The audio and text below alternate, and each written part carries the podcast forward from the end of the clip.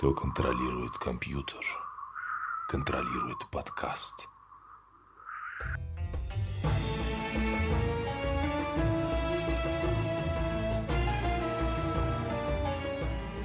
Всем привет, дорогие друзья, уважаемые слушатели. Вы, как всегда, на канале «За круглым столом». С вами я, Сабир, и мой кохост Уджал. Всех приветствую. Сегодня без лишних преамбул, без лишних вот этих вот всего.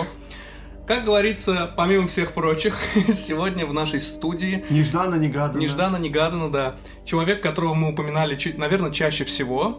Нет, Вот. мы на- упоминали его наравне с Дюной. Так Да, же наравне- часто. да, так же часто, как Дюну, поэтому решили, собственно, объединить эти два невероятных события, позвать его, поговорить про нашу любимую вселенную. Игорь, Здравствуй, дорогой слушатель. Если твои нежные ушки ласкает мой бархатный баритон, значит, это именно тот выпуск, ради которого ты подписался на этот подкаст. Не бойся, возьми меня за руку, я проведу тебя осторожной поступью по раскаленным пескам, дабы не потревожить чуткий сон древнего червя.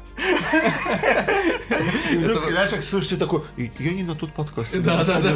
Они А, такие, нет, её- 18 плюс. Ее выпуск еще не вышел. Нет, у нас все нормально. Э, Детям наш подкаст слушать тоже можно. Игорь будет очень стараться. Со мной провели, да, работы предварительные. Я подписал кучу бумаг. Они Буду, стараться вести себя хорошо. Ну, ты знаешь, как это бывает, ты знаешь, как бывает со всеми нашими гостями, через что им приходится пройти. Э, Расскажи немного про себя, как ты попал в мир настольных игр, что они для тебя, какая была твоя первый. Я не буду уходить, наверное, там период своего рождения. На- Начну уже го- го- гораздо э, более поздний период. А первая игра такая нормальная, помимо там шахмат и так далее, естественно. э, Первая игра это была Imaginarium.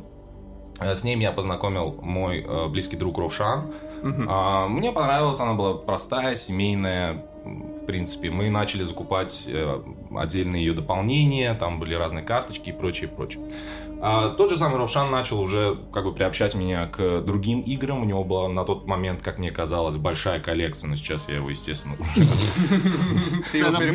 мягко, сказать, да, обошел. Вот. Но это именно тот человек, с которым я один единственный первый, наверное, последний раз сыграл в Игру престолов, э, с которым я сыграл в Зомбицид. Вот. Э, Покупать их я, конечно, не планировал, но понял, что мир настольных игр гораздо больше, чем мне казалось. А, После этого меня по работе послали в Ташкент. И больше года я провел в Ташкенте периодическими заездами. Две недели там, две недели здесь. И вот там мне было сложно. Первый заезд мне было очень сложно. Я очень семейный человек. Очень тяжело переста- переносил вот эту вот разлуку с женой, с детьми и прочим. И как бы со второго заезда я уже начал понимать, что надо что-то делать. Как бы, да, в незнакомой стране, где у тебя нет ни одного знакомого, Ну да, ни по после, переписке. после работы что делать, скучно, да, грубо говоря. Абсолютно просто, да, Мгм. то есть это я там чах. Мгм. А, Я узнал, что у них, в отличие от нас, есть магазин настольных игр специализированный. Решил зайти туда, прикупить что-то ребенку, раз- чтобы раскладывать дома по приезду и прочее, прочее. И там просто как-то у кассира спросил, в смысле, а есть ли у вас здесь ячейка, да? То есть, если у вас есть магазин, очевидно, что у вас есть те, кто играет в эти. Ты имеешь в виду комьюнити, да? Абсолютно верно. Мгм. Да, а мне Ячейка. Террористическая. А, Мне дали э, адрес теле- телеграм-канала, в котором меня очень тепло приняли сразу. То есть они очень хорошо принимают новичков, они очень рады, они очень активно развивают свое комьюнити. А, Попав в один канал, меня сразу автоматом закинули в два других канала, в общем, и так далее и тому подобное. А, Я аккуратно поинтересовался, когда у них там партия, игра. Мне было просто тупо скучно. В субботу, воскресенье абсолютно нечем заняться. И мне сказали, вот приходи в субботу в 11 утра в такое-то кафе. Для меня это был некий шок. А, потому что для меня настольные игры всегда были это вечернее какое-то развлечение на 2-3 часа. Мгм. А здесь 11 утра, в субботу, после рабочей недели. Я такой, ну ладно, хорошо. Пригласили, как бы сам напросился, что отказываться. Я пришел, и в эту субботу мы играли 13 часов подряд. Ну, э, теперь это более или менее стандартное времяпрепровождение, да? Да, но, Но- Там, там для меня это было просто крещение огнем. Потому Да, что да, это было да. 13 часов, мы играли 5 разных игр. Я пришел, у них там куча коробок. А, Начали с Иниша, там же был Рут. А я был не настолько продвинутым настольщиком, и для меня это уже было как бы Грузило это уже, да так, объемно, да, то есть? Очень ты деликатно выразился. Ну, ну да. да. Я, я- я помню, что нельзя ругаться матом. Да. Да, вот. э, «Семь чудес» был для меня глотком свежего воздуха. В тот момент я его уже знал и играл. Да, потом э, мы сыграли в потрясающую игру, которая у меня сейчас тоже есть в коллекции. Это «Космический контакт». Она мне очень понравилась. Да. И уже когда было часов 10, а мы уже к тому моменту из кафе пере- переместились к э, Артему, мы переместились э, домой, к одному из э, вот, э, Настольщиков, из, из да. этих настольщиков, да. У него дома сидели уже часов 10, я думаю, ну, пора бы, наверное, домой. Это Да, как-то стыдно поздновато. как-то даже. Да. Да, и ребята такие, все, типа, суббота, завтра воскресенье, рабочий день, может, еще что-то разложим. А мне как-то неудобно, неловко, да, то есть... э, Я такой думаю, ну, е- и все такие, да, да, не, я никуда не тороплюсь, все, сидим. Сидим у тебя вот дома, все, всех все устраивает. И они такие, ну, давайте тогда серп. Это который сейчас был? Это было, это было начало 11 вечера. Напоминаю, что мы с Да. 11 утра сидели. Да, да, да. Там, подожди, там правила объяснять только полчаса новичку, Ну вот, собственно, поэтому я и не люблю серп. Оставил шрам, да, Э. Он оставил шрам травму мне психологическую оставил просто. Естественно, я продул просто в пух и прах, потому что я ничего не понимал, что происходит. Да. Вот. Но мне было все равно весело, я очень благодарен ребятам за эту возможность. И после этого как-то очень резко, стремительно меня стали звать вот на все партии. Я стал, вот я почувствовал себя на самом деле в Ташкенте ам, вот частью этого комьюнити прям с первого же дня. То есть ты приходишь, там вообще сразу ты свой, все. Ты пришел, ты достаточно того, что ты проявляешь интерес, значит ты свой. Ну, ни в коем случае не пытаясь приунизить гостеприимство э, ребят из Ташкента, но ты тоже человек же компанейский такой, я думаю, там и это сыграло роль. То есть вы как-то друг друга нашли, скажем так. Очень на самом деле э, отличается менталитет. Мгм. Я был очень осторожен в этом плане. То есть я обычно пытаюсь всегда быть собой, но там как-то не хотелось... э, Да, меня бывает много. Меня бывает много, я хотел как-то немножечко... э, Но, ребята, да, ребята, я, если вы позволите, я бы хотел вспомнить э, всех, кого конечно, снова конечно, вспомнить. мы Да, только рады будем. Я хотел бы отдельную благодарность высказать ребятам. Это Бек, это, собственно, основатель группы вот этой ячейки, который внес огромный вклад. Просто то, что он собрал абсолютно разных людей с разными интересами вот за этим хобби, а, с которым мы очень быстро и очень близко подружились. Он, наверное, главный коллекционер, да, помимо всего прочего. Этот человек, Я- у которого дома сейчас лежит полная коллекция войн Ктулху. О, Вы представляете себе размер коробочки, Да, да, даже да, одного. У него все. И помимо этого, у него... Миниатюрки на все. Не-не-не, Уджал. У него вся коллекция Unmatched. Вся. Ой, неплохо. Все, что вышло на данный момент времени, включая есть. Ну что ж, да, каких-нибудь. Снимаю шляпу зависти. Да, Это, знаешь, как- это, это гостиная, это спальня, а это комната для настола. Так это и выглядит, да. Когда мы приходили на партию, э, Бег звал нас на войны Ктулху, и когда он приходил, у него в руках две огромные спортивные э, сумки, а сзади еще рюкзак, и это все одна игра. Ты показывал фотографии. Там Да, не да, было, да, ме- да, там да. ты не видел карту. Ты видел только э, это, такой рельеф, архипелаг из миниатюр. Да, знаешь. да, именно- Гималайи отдыхают. Именно, рядом, именно понимаешь? познакомил меня, да, с, э, с Энди Питерсоном, с э, воинами Ктулху. Да, ну, там, на самом деле, все ребята очень разные, интересные, и безумно интересно с ними играть, потому что у каждого там своя манера, у каждого свое мировоззрение. Это, это Анна с Рустамбеком. Э, Это, кстати, Анна и Рустамбек, это муж с женой. Самая большая коллекция, наверное, не только в Ташкенте, я, наверное, даже рискну сказать, что в СНГ. То есть там, наверное, уже давно перевалило за 4 400, может быть, 500 коробок. То есть они покупают все. Вот что-то выходит, они это покупают. Мы э, над ними иногда по-дружески так подшучиваем, что, в смысле, играют они только в «Сумерки» и «Forbidden Stars», да, остальные лежат в пленке, просто это склад огромный, как у Амазона, да, где они это все держат, я не знаю, но вот у них есть все, кроме, наверное, монополии, да, то есть, ну, вот. Вот я хотел спросить, у них вот ты говоришь 400, 500 и так далее игр. Э, Ты туда не включены какие-нибудь маленькие, типа там кодовые имена, не знаю, Э, что такое? Есть, или есть какие-то, да, семейные, э, у них тоже там дети, они играют, но в основном, конечно, они берут вот таких титанов, все Круто, д- круто. дорого-богато, да. А Миша с Винары хотел тоже отдельно вспомнить, а- обожаю эту пару, это, это что-то Миша, это такой вот металлист, такой, О. это вот человек, с которым за столом надо просто оборачиваться постоянно. да. Это- они у меня оба ассоциируются с, наверное, если в вселенную э, Лавкрафта сейчас, наверное, окунуться, это культисты. Они очень спокойные, очень тихие, понимаешь, но ты стоит тебе отвернуться, и там будет нож в спину просто. В любой партии, даже если это евро. И игра тут даже ни при чем, Да, да? нет, с ними безумно интересно, просто с Мишей, да, мы тоже. Бабур, Бабур это кубометчик. Я второго такого человека не знаю, я ему сказал, что если когда-нибудь я накоплю на Лас-Вегас, я обязательно возьму тебя с собой. Потому что это, это единственный человек в мире, который на шестигранном кубике может выкинуть 7, если это нужно. Это, это, знать все, да. Сунат Катя, это эталон спокойствия. Эталон спокойствия, но как и Миша, стоит отвернуться. Да, Сунат, конечно же, воспользуется Это моментом. как вот мне напоминает эти миниатюрки с э, фракции Луны из Глоранта, где за две, руки вот так э, по сторонам, и третья рука так за спиной кинжал, держит. У Ассасина, да, там. А, прекрасная семья Поздеевых. Это вот именно та семья, которая приютила в тот первый мой, первое мое посещение. А, да, это Артем, Татьяна, Тима. Это, это аристократия, ребята. Я их обожаю. Это, это такая аристократия. Я никогда таких людей не встречал, честно. С ними безумно интересно. И вот ты заходишь в дом, и вот э, такое даже матер- матершинник, как я, вот я не могу ругаться в их Да, присутствии. чай пьешь, наш Просто мизинчик да, отбиваешь. да, да, да, да, да, вот это просто, это потрясающие, потрясающие люди. Господин Бирнев, там тоже есть, это Артем. У нас в последнее время возникло подозрение, что он, наверное, все-таки больше киборг, чем человек. Да, это человек, который, наверное, мониторит все каналы по настолкам, какие только есть. Он скидывает всю абсолютную информацию, сливает в группу, он нас просвещает. То есть мы знаем даже про такие игры, которые еще, наверное, даже не в разработке, а только кто-то подумал, что неплохо бы такую игру сделать. да, да, да.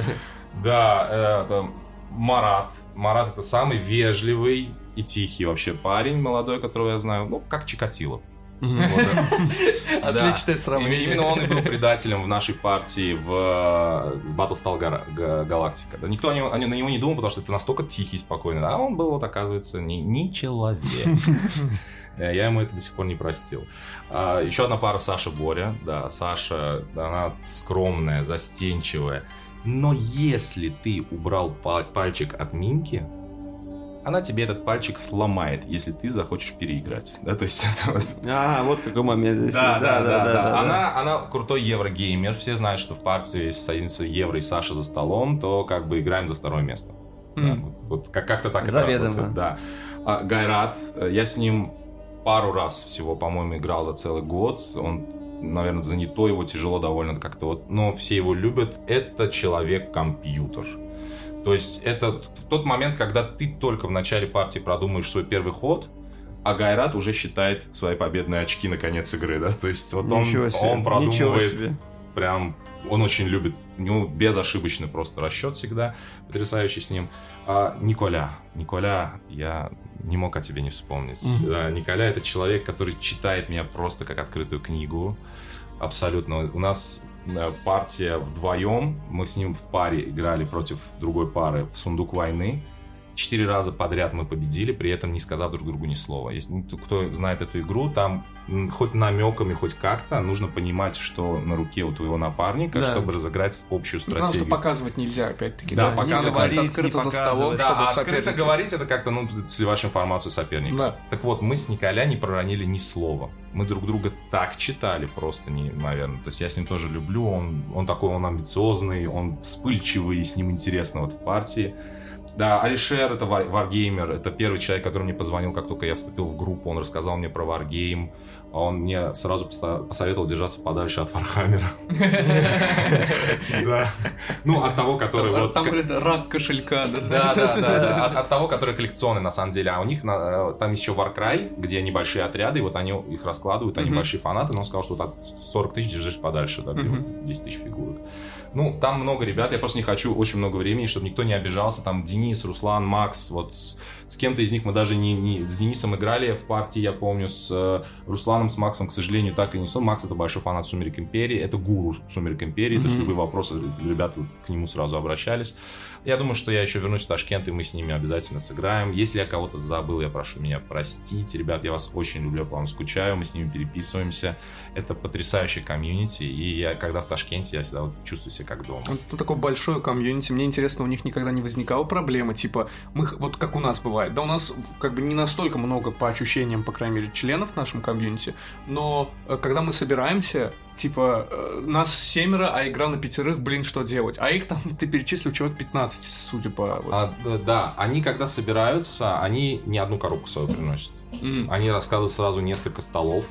А, вот когда, Да, разные игры, для них это не проблема абсолютно. М, м, И справедливости ради я хотел бы поблагодарить наших э, коллег с Ташкента и сказать им отдельно большое спасибо, потому что если, ну, он тоже наш общий знакомый, да, Ровшан здесь, он, так скажем, э, познакомил Игоря с настольными играми, ну, как сказать, то есть, э, то есть ну, там, играл с ним первой партии каких-то игр, то в Ташкенте они этот такой, разожгли этот костер, Да. они бензин вот так вылили, и все это. То есть, и я, я так скажу вам, да, ребята, э, я и каждый раз, после каждой партии в Ташкенте Игорь записывал голосовой, рассказывал, как что прошло, фотографии отправлял Да. нам, показывал, как что. И, честно говоря, вот этот энтузиазм, вот такой полноценный разожгли, я считаю, вы в нем, потому что он это все перенес сюда и еще больше как бы приукрасил наше комьюнити, поэтому да, ребята, большое это, вам как, это спасибо. как родители благодарят за девушку, ты знаешь, парни. Жених говорит спасибо. Это спасибо вам, что сделали Игоря. Да, да, да. Голема слепили Да, да. да. В одном из первых выпусков вы говорили, что там такие игры, как Катан, например, Каркасон прошли мимо меня. Это действительно так, потому что в Ташкенте меня просто бросили в пекло. Ну да, я, Ну, заметил по 10 Первые часов. серпу в 10 11-12 часов, да. которые ты сейчас перечислил, там, Да, это- вариантов не было. Серп просто, да. Мы поиграли там 11-12 часов, а почему бы нам как бы добивочку такой? Вот вы, вы рассказывали про филлеры. Вот там как филлер просто. Давайте Да. серп разложим. Да, да, А, Замечательно. Единственное, что вот ты действительно говоришь, глоток свежего воздуха был 7 чудес, наверное. Все Единственная игра, правила которой я знал. Это- вот я знал, я ее играл, у меня на тот момент уже дома была, по-моему, эта коробка. Но там ребята мне... Я, я бы сказал так, ребята в Ташкенте привили мне чувство вкуса. М, Чувство вкуса я стал очень избирателен, я стал любить большие хардкорные игры, э, я уже подобрал для себя какие-то любимые жанры, это Евро и Control, Да. да, и вот на этом... Я, я- не значит, что я не играю в другие, это значит, что вот это то, что вот вызывает у меня восторг, и то, что я Мгм, ищу вот лучшее из лучшего. Да, это, это было просто погружение неимоверное. И там э, просто правила тоже, когда объясняли... Я, я учился у ребят, кстати, объяснению правил. То есть большинство игр, которые я привожу, я объясняю правила, и это тоже школа ташкентская. Да? То есть то, как ребята объясняли, я это слушал. У нас была одна партия, а, это объяснение правил заняло два с половиной часа. Бедный бег. Бедный бег, я смотрел на его глаза, он нам объяснял два с половиной часа. За столом было шесть человек, ну, включая бека. мгм. И там, а, когда он уже закончил, говорит, ну, собственно, и все. Да, можем играть. Я говорю, Бек, ты знаешь, у меня такое ощущение, что я уже поиграл и устал. Да. да, ну, Потому что два с половиной часа, ребят, это, это не Ну, всё. конечно, это... Это А, как видосик мы с тобой смотрели по правилам для диадохов, для саксессорса, то, что Два с половиной ч- это- два с половиной часа без шуток это, это как если в настольную игру сыграть. Только, только а, правило по диадохам, по диадохам ты мог поставить на паузу. Да. Да. А, Бека на паузу не поставишь. да, то есть, вот, да. И угадайте, что это была за игра. Дюна. Безусловно. Ну, на самом деле, Дюна действительно... Там проблема в том, что... Ну, не проблема, я бы сказал, а особенность заключается в том, что сами, сами правила много времени занимают, да, час, полтора, я бы сказал. И сами Но фракции потом еще отдельно. каждую фракцию, от того, что они настолько асимметричны, настолько разные, нельзя просто пройтись и сказать, ну, вы на планшете почитайте, там написано, в чем их особенность, начинаем играть. Да, в смысле, нет, Да, они там надо ломают базу, да, нужно там все это каждую тщательно объяснить, минут сказать. 15-20 на каждую уходит, а их 6 штук, соответственно, вот тебе еще один час, да, как бы, типа такого. Совершенно верно, да, вот именно на это было потрачено времени, но я влюбился в эту игру. Я вот помню, вот как Уджал говорит, вечером я ему прям пишу, я говорю, Уджал, я знаю, что ты любишь Дюну, я сегодня играл в Дюну. Уджал, да, это да. Надо брать. Это надо брать, да, это весло надо брать.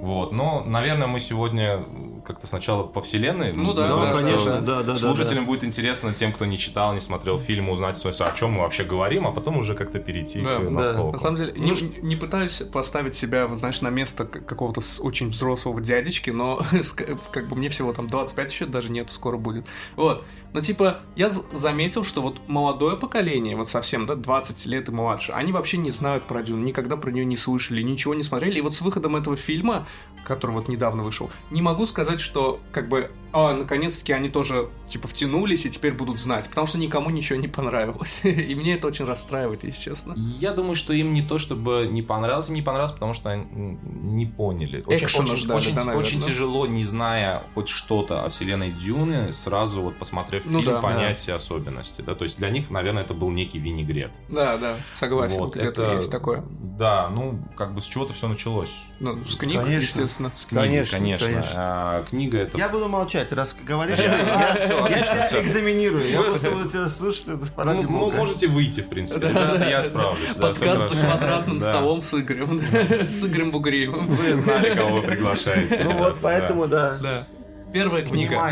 Кни- Да, 10 из первая 10. книга это Фрэнк Герберт, 65-й год, Да, на, на 65-й. секундочку. да. Маньяк, он чудовище, на самом деле, был в своем Э, роде. Да, на, са- на самом деле, пр- практически все издательства, а, к которым он обращался, отказались Да. эту книгу а, выпускать, потому что они не видели за ней комме- коммерческого успеха. Но он ее все равно выпустил, и она просто разлетелась. Это тот случай, когда хорошо, что он пошел до конца. Ну да.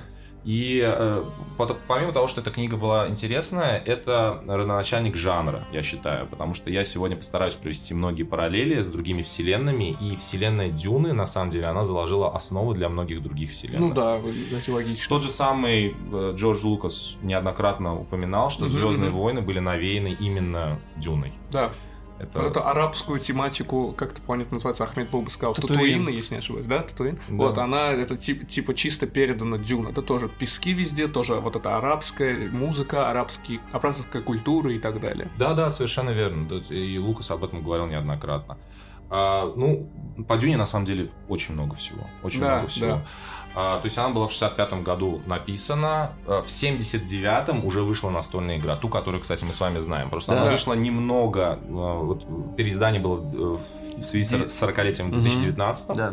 Но оригинал это 79-й год. Ну, она вышла, если я не ошибаюсь, после того, как основные вот эти шесть книг, которые, собственно, Герберт написал, вот они когда вышли уже. Какие-то из них. Вот либо большая часть, либо уже все, вот что-то в этом духе. То есть э, там на самом деле книг очень много по Дюне, но шесть из них только написал Герберт, и только три из них относятся вот, собственно, к, Полу Атрейдусу и ко всей вот этой Да. истории, а потом это его уже там правнуки или что-то, праправнуки, что-то Да, да, такое. да, да, да. Там уже доп- дописывали, но все равно фанаты читают все книги, то есть в каждой книге Да, находится да, что-то да. свое. Нельзя сказать, что там первый. Да, там они все считаются дальше. каноном, на самом деле, то есть там такая тема. Да, но уже в 79-м, до еще до экранизации, уже появилась настольная игра. Да. И я вот говорил об этом э, в наших там персональных личных беседах, то есть почему я полюбил Дюну. Дело в том, что сейчас, если взять большинство игр, не все, безусловно, но большинство игр, то сеттинг там это просто обертка. Да. То есть, как бы я не любил тот же Forbidden Stars, я, я люблю его механики, я люблю все, что с ним связано. Да, сеттинга там не ощущаешь. но на него запросто можно натянуть сеттинг «Властелина колец». Мгм. То есть там нету прям вот жесткой привязки к вселенной. Ну да. Вот с Кстати, Дю- ко вселенной Вархаммера стоит Да, уточнить, да, да. То есть с Дюной так не получится. Да. Дюна это изначально делалось как Дюна. Мгм. Ты ничего другое туда просто наложить не можешь. И вот это, наверное, в те времена, вот в 79 году, это было важно для издателей. То есть они уже изначально знали, какой продукт они делают. Ну да. Вот, потрясающая игра. Вот уже после этой, выхода этой игры э, вышла экранизация. Первая экранизация Линча, Да. на которую он очень жалеет, кстати, потому что она провалилась. в Но это прокате. был э, производственный ад, на самом деле. Я тогда читал тоже про то, как этот фильм вообще снимали, сколько там конфликтов и проблем было. И я, я его не... Мне фильм не понравился, но я его не виню, потому что не из-за технических вещей не понравился, а из-за того, что контент очень большой. Причем Дюн это один из тех случаев, когда ты не можешь... Там нужно вот как-то э, зрителя некоторые вещи более обширно проинформировать, показать, рассказать, чтобы понимать, что происходит. А так как в один фильм уместить то, что, допустим, сейчас элементарно один фильм разбили на две части, причем очень грамотно, чтобы люди понимали, что, к чему, зачем, почему, как устроен мир. То есть это, это очень сложно, и поэтому, то есть, одна из причин такого не- неудачи, вот этой сумбурности. Ну, там один фильм вот это. одним фильмом, но он длился 6 часов. Он это очень длинный фильм. Вот мне кажется, если честно, что сделая он что-то покороче, что-то вот, что, собственно, сейчас пытается сотворить вот, э, ну, нынешние фильмы, возможно, у него получилось бы лучше, а еще лучше, мне кажется, Дюна идеально подходит для сериала, для сериального формата. Типа первый сезон 10 серий, это Если там... ты его типа снимаешь на уровне Игры престолов Да. или там Рим от HBO, тогда да. Да. Если Но там детали важны, там вкусные это- это детали, это которые да. опускать, наверное, не стоит. Но сам Линч, на самом деле, о своем провале открыто заявлял, э, что вот эта вот неудача с экранизацией связана с тем, что он не отвечал за монтаж. Его не допустили. одна из Мгм. То есть финальный проблем. монтаж не был в его руках, не был в его ответственности, поэтому, Да, вот, это частое провалил. явление в Но Голливуде. несмотря на это, я вспоминаю свое детство, и я помню, когда этот Дюна шла, старая Дюна, Да. 84 года, когда она шла по телевизору, мне невозможно было отодрать от этого старого советского, но цветного Ну да. телевизора. Да. Я ждал, когда появится этот здоровенный страшный червяк. У меня был восторг. Просто, да, И я... сделано это было клево. Да, На тот момент это очень круто было. Я ничего не понимал абсолютно. То есть Дюна это больше про политику, интриги. Да. Я не понимал, мне было абсолютно плевать вообще. Да. Мне нравились вот эти вот... э, Мне нравились Харконнены, злодеи, у Мне которых... Сардукары больше всего нравились. Э, У Харконнов еще в старой экранизации у всех их эм, слуг были вот эти вот капсулы, не Мгм. капсулы, а м, как это сказать, как это говорить по-русски? А эти стеклянные, вот эти, которые... Не-не-не, А. в сердце, клапан. А, да, Искусственный да. клапан Да, в да, да. сердце, и когда ему какой-то там слуга что-то не устраивал, он просто этот клапан да, да. да, Да. вытаскивал, и все просто. Это как сейчас вот покупаешь какую-то игрушку, там вот, а там батарейка, да? Да, То есть да, они да. вставлены, но для этого тебе надо вытащить эту штучку. Вот та- так же они так при- приблизительно с своими слугами. Как Я- у гранаты кольцо, да? такое Да, да, да, выделано. да, я вообще, я, мне очень нравилось вообще, как это сделали. А, Я смотрел, ничего не понимал, но получал огромное удовольствие от картинки. Да. Вот, э- это, это было... вот- После, после этого у нас что? После этого у нас по хронологии это первая, наверное, одна из первых, давайте не буду говорить там Да. с уверенностью, но я уверен, что это одна из первых э, стратегий, РТС, да. которая вышла на Sega Mega Drive. А, И это Дюна Battle for Arrakis 92 года. Ой, да, это, одна, это, моя, это моя в- третья игра на Sega. То есть Sega был моей первой такой, ну, приста- игровой Мгм, приста- мгм. к- консолью, приставкой. И э, вот наряду вот первых двух, там Comic Zone у меня был. Комик Зон, я помню. Моя да. первая Мы да, обсуждали игра на Комик Sega. Зон. Второй я не помню, что это спортивное, вот третий был Battlefield. И первым я ничего не понимал. Потом мой один сосед пришел постарше, он сказал, вот это на самом деле, вот это, это, это, а это стратегия, а мне там 6 Да, лет. да, да, И я да, такой, да. А потом я такой, как? Я сперва не понял, не понял, а потом как? Понял? И такой с кайфом. Я хочу танк, он выходит из домика, значит, надо построить домик. Знаешь, вот такой план. Очень круто, колоритно. И даже там было атмосферно. Вот там ты, понимал, что вот реально Battle for Arrakis. Там э, э, этот, как его, мне нравилось. Единственное, что, знаешь, как чувствуется, что эта игра старая, то есть она на сегодняшний день немножечко даже, ну, и в целом, учитывая, какие блокбастеры сейчас делают, и даже в рамках э, этой стратегии реального времени, РТС, она не очень, как бы, себя уже, как правильно сказать, как говорят, didn't age well, да, в смысле, она уже слишком старая, там даже нельзя сразу несколько юнитов выбрать квадратиком, надо по одному отправлять и так далее. Но, тем не менее, она но была... она заложила Она основы, заложила да. основы. Да. Я, например, большой фанат стратегий. Я то есть, тоже. если могу говорить про компьютерные игры, то я, наверное, вот этот период своей жизни, когда были популярны компьютерные игры, я играл в основном в стратегии. Мне не нравились шутеры, мне абсолютно никак они не заходили. Я любил RPG и я любил стратегии. Мгм. Я огромный поклонник э, Red Alert. Ой, Я не, любил, как- я не любил казаки, я не любил, когда надо побольше и просто послать. Да? Я любил Alert, это когда один юнит, один хроновоин может вынести всю базу. Вот, вот, так- вот такой я любил. Но этого хроновоина надо построить, прокачать, как развить. Тебе Советский Союз, да, там нравился? А, нет, нет, я, кстати, играл в основном за Францию. А, окей. Да, la France. Вот. э, Ну и после этого, там было, кстати, в этой дюне Battle for Arrakis, там было три Три дома. фракции. Там были Харконнены, Атрейдисы, и третий это был дом Ордос, о которых Да. никто толком не знал. Он упоминался даже- не в книге э, Дюна, а в, в энциклопедии Дюны. Да, да. Вообще, что он из себя представляет, не знаю. И здесь уже было э, у разработчика задача придумать как бы концепцию, что же это за дом. Да, то есть, то есть вот они это сделали, они сделали их больше похожими там где-то на ассасинов скорее. Да, да, они такие хитрые, у них змея даже на их Да, да. эмблеме изображена. Да, у них там... э, и они, кстати, этих ордосов стали развивать, потому что э, играющим это понравилось. То есть Мгм. даже в той же Дюне 2000, которая вышла позже, э, уже на э, компьютерах на PC, а она, эти, орды сохранились. Да, они сохранились во всех, и в первой Дюне, и во второй, и в этой э, Дюне 2000, и даже вот Дюну, я играл Дюну вторую, но больше времени я провел, знаешь, какой? В 2000, кажется, первом или втором вышло, называлось э, Emperor Battle for Dune, вот, это, то есть это прямой наследник вот этих старых стратегических игр по Дюне, просто а, они были, грубо говоря, уже не вид сверху и 2D, а как бы, ну, 3D такой, изометрический в стиле вот Warcraft третьего старого, да, я большой поклонник Warcraft третьего как игры, и поэтому мне вот та игра очень Same, заходила, same. Я да. тоже его очень люблю, Вот, да. да.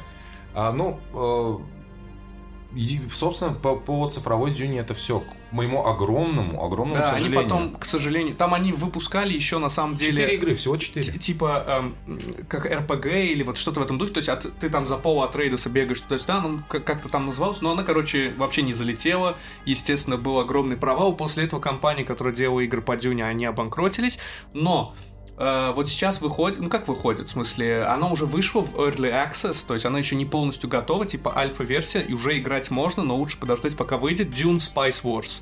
Тоже стратегия, тоже РТС, но она совмещает в себе элементы РТС и вот 4X, о которых мы говорили, то есть развитие, какой-то вот там сбор ресурсов и так далее. Вот. Она уже есть, доступна, ее можно купить, играть, но она как бы альфа-версия еще не готова. И Вот. еще одну игру анонсировали по Dune, Да. называется Dune Awakening. Она тоже будет. Да. Мне вообще вот Она, это возвращаясь- MMORPG, да? Да, Правильно говорю? Да. М. Возвращаясь к той теме, что вот очень обидно, что вот молодежь не знакома, это все как бы влияние поп-культуры, да, то есть когда в 2018 году объявили о том, что выйдет два фильма по Дюне, ну, один точно, и в зависимости от коммерческого успеха, второй это рискованный проект, да, все-таки. И будет для этого как бы подготовлена целая кампания по расширению этой вселенной в видеоиграх, в настольных играх, и книги будут переизданы. Меня это очень порадовало, потому что э, это вот я как фанат вот этой вселенной, я такой вот наконец-то современная культура так бы в расширенной широкой аудитории массы пойдет. Это, а это какие инструменты? Настольные игры, видеоигры, книги, переиздания. Если честно, у меня была смесь радости и немного негодования, потому что мы все знаем, что происходит с нашими любимыми вселенными, когда они попадают в поп-культуру, да, то есть посмотри на «Властелин колец», очень долго по нему ничего не было, вышел сериал, и, ну, прямо скажем, никому не понравился. Но это неизбежный момент, поэтому как бы в любом случае то, что это есть, это хорошо. Да. Сесть с кем поговорить, обсудить, и как бы за счет всего этого вот мы это вот, ну, по сути, ну, как бы не мы, а вообще в целом, да, люди, Да. которые заинтересованы, и одна из причин, по которой мы это вот собрались отдельный выпуск этому дать, это вот как Да. таки влияние вот этого всего маркетинга. Кстати, еще одна инди-студия, они, ну, тоже анонсировали, пока еще в отличие от Dune Spice Wars, о которой я сказал, что хотя бы альфа-версия какая-то есть, то есть у этого еще никакой версии, только трейлер и так далее. Вот, игра, которая официально не по Дюне, она называется Бархан. Не Дюна, Бархан, да. Это стратегия, она выглядит точно так же, играется точно так же, то есть это как бы еще, вот если я говорю, вот это Emperor Battle for Dune, это наследник старых Дюн просто в 3D, то это наследник его, то есть улучшенная графика и так далее. Там нет песчаных червей, там песчаные змеи, там нет харконинов, там они называются по-другому, но суть вся та же, то есть это как бы такая Вообще не подозрительно. да, да, Да, то есть да. они не, не, не столько как бы украли, сколько как бы, ну, не купив права, хотят оживить, хотят оживить эту вселенную, не купив права. Не, так сказать. не хватило денег на Да. как, Я ну, говорю, как это Индия. фанатская часть, да, как да, бы, да, да. Там двое-трое чуваков, они сидят эту игру пили, Да. типа такого. Игорь, что по настольному у нас с Дюной А, обстоят дела как? А, угадай, сколько настольных игр вышло по Дюне, по вселенной Дюны? штук 10. Твоя версия, Уджал? На сегодняшний день. Да. Ой, да, врать не буду. Может, штук 5-6. Э, Только из тех, в названии которых э, есть слово Дюна, Мгм. я подозреваю, что есть Да. такие, которые там... Ну да. Ну, то, что, то, что я смог нарыть. 14. Это не считая Мгм. дополнения. Чи- Ага. Ребята, все абсолютно э, жанры, которые вы до этого в предыдущих подкастах э, Упоминали. упоминали, они есть. Мгм. Вселенная Дюна по ним есть. Там есть, э, значит, карточная, там есть дуэль, там есть детектив, там Мгм. есть настольная ролевая версия Дюны. Да, который- даже несколько. Там есть даже игра, которая называется э, Dune Dice Game. Да. То есть там вообще на кубы. Да, я видел. Там, ну, про стратегию мы поговорим сегодня отдельно. Она заслуживает внимания, я так понимаю. Про евро вы уже тоже неоднократно упоминали. Да. Дюна Империя. То есть любой жанр назови настольной игре, э, игры, И и, в нем ты- есть Дюна. и вы таки не поверите, да, но, но Дюна э, присутствует в этом жанре. Да. Э, Проблема в том, что стоит ли о них говорить. Я, честно да, я говоря, думаю, надо на посмотрел. них даже больше сфокусироваться чуть-чуть, потому что как бы... Мы, наверное, сфокусируемся сегодня, Да. если вы не против, на основных флагманских. естественно. Да, Ну, конечно. потому что все остальное, то, что я посмотрел, как бы да, есть дуэль, да, есть там э, настольная ролевая, да, есть. Но, судя по рейтингам, это не стоит времени Ну да, Да. даже, к даже большому- супер к фанатов. большому сожалению. Я предлагаю сделать небольшой перерыв на этой ноте. Как раз после перерыва и начнем наше длиннющее обсуждение всех этих настольных игр.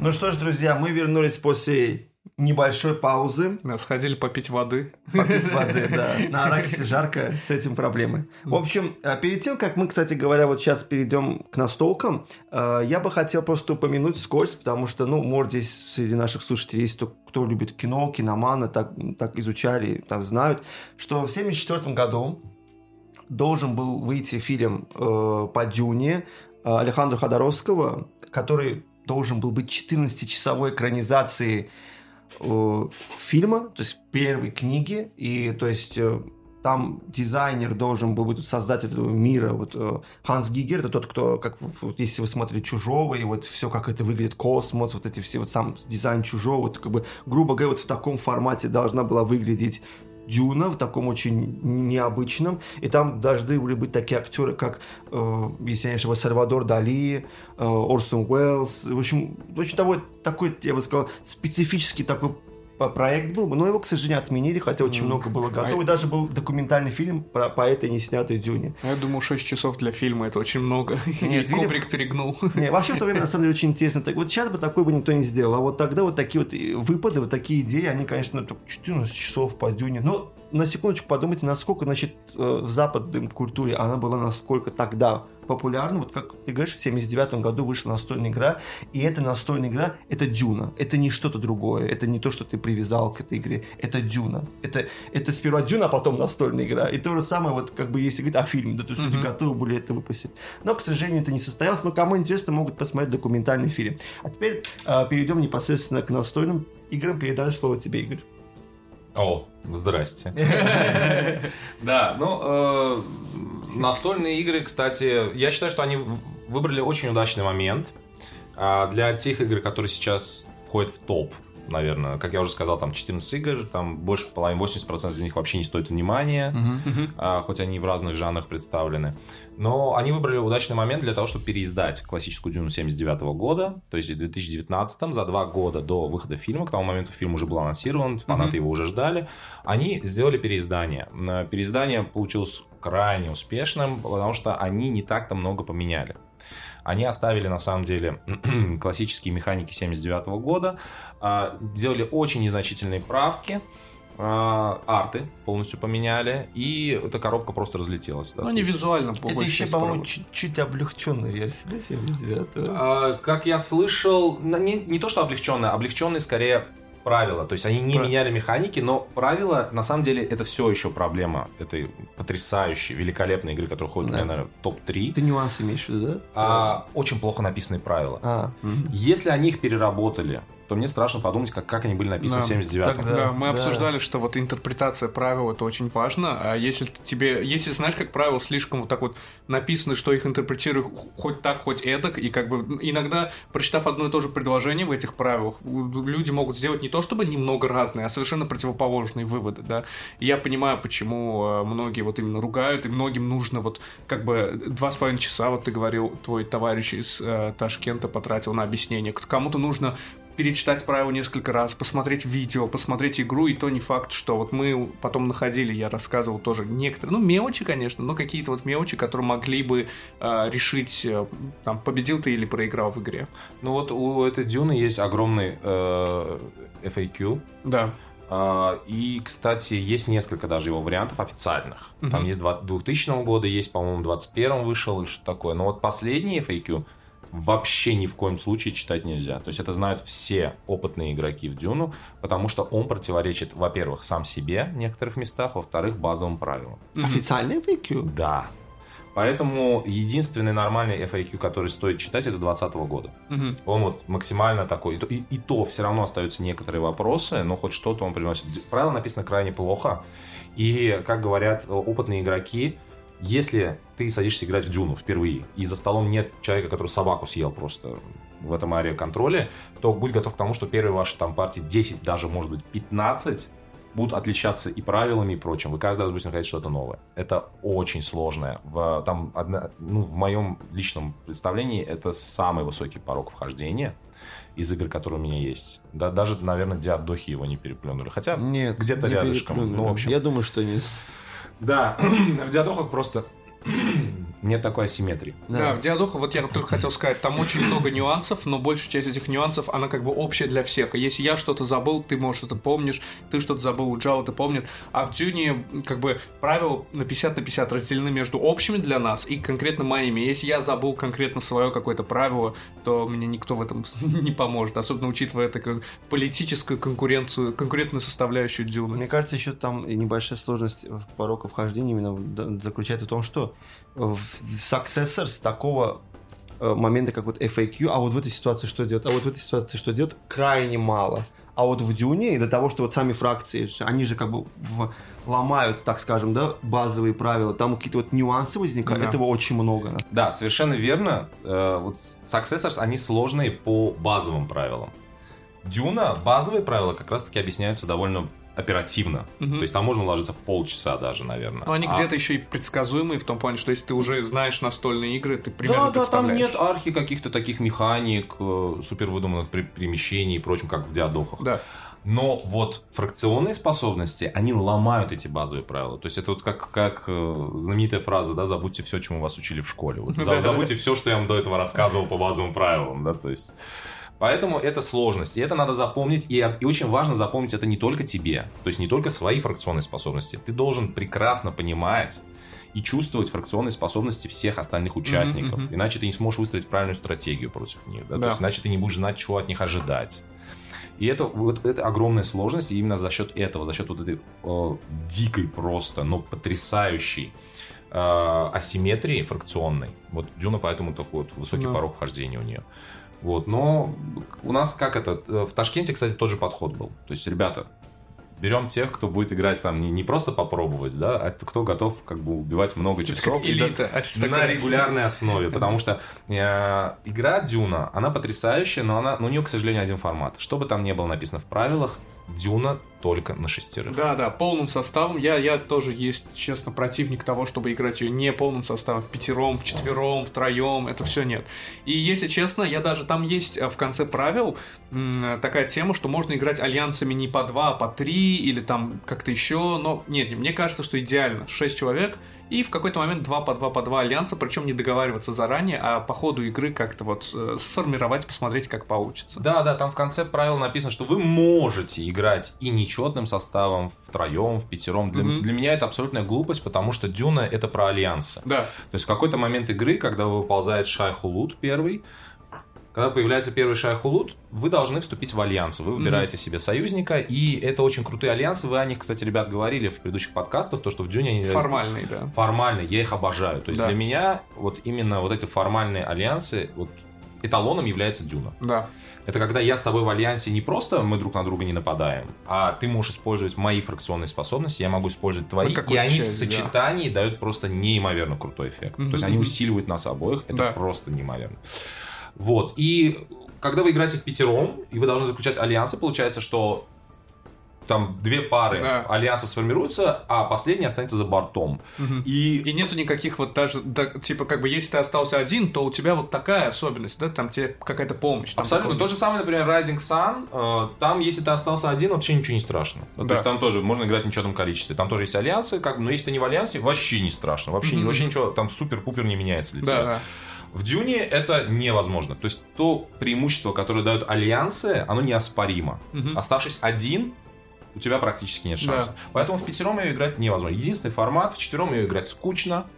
А вот единственный формат Дюны, который рабочий, который э, нравится фанатам этой настольной игры, это, естественно, на 6 человек. Мгм. И вот другим составом собираться Да. вообще бессмысленно. Если кто-то, например, там собираетесь собраться в шестером, и кто-то в последний момент говорит, ребята, извините, у меня не получается, Лучше отменить, лучше да. поиграйте что-нибудь другое. Да, я Да согласен. и еще, когда играешь в меньшем количестве игроков, там Бен Гессерит нет, а я не представляю Бен без Гессерит- нее эту игру. Она только Лучше на бы ее не было, скажем прям. Горький опыт. да. Сабир. Не, ну на самом деле Дюна, э, не побоюсь этого слова, моя самая любимая настольная игра из всех. Не только потому, что вот вселенная мне нравится и так далее. Я уже давно говорю, что Дюна это как бы мое детство. Потом я нашел Вархаммер, теперь Вархаммер это моя, моя Дюна, да, новая. Вот. Но Дюна все еще мне очень нравится как вселенная, но и как бы такой жанр игр, вот как бы area control с элементами блефа, с элементами там дипломатии, политики, обмана и так далее, мне очень нравится. Но вот э, эта игра, она вот мне нравится чем?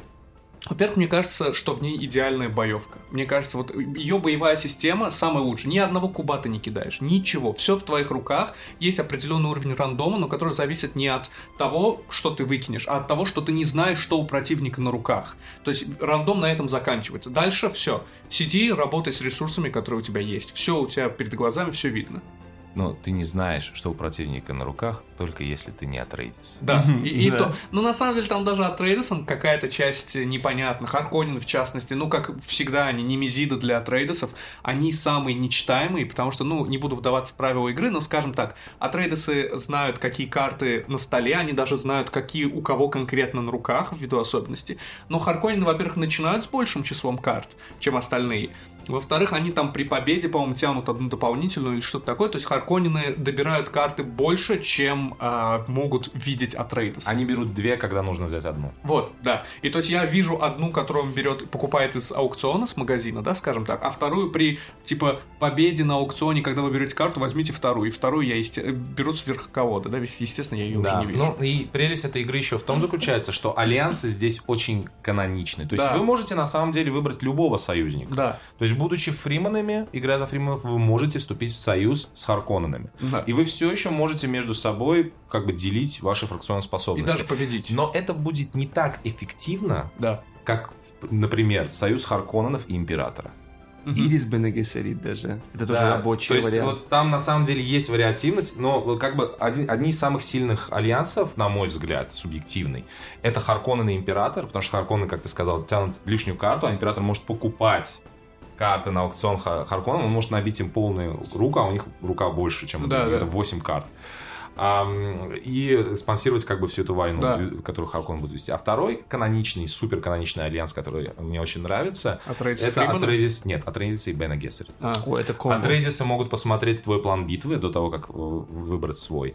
А Бен Гессерит может приказать тебе голосом использовать либо не использовать э, что какой-то Да. элемент этого плана битвы. Лидера, карту, либо... Это прекрасная вещь, когда в, игре- в игровом процессе Карту, Я карту. запрещаю себе эту карту играть. Да, да, да, да. А, Голос сработал. Вот, кстати, в последней партии я открыл для себя, что а, запрет работает хуже, чем приказ. Да, приказ, А, ты ну, говоришь, ну, играй. Что ты говоришь, у него 4 карты на руке, ты, ты знаешь, что у него есть конкретная карта. Ты говоришь, не играй эту карту.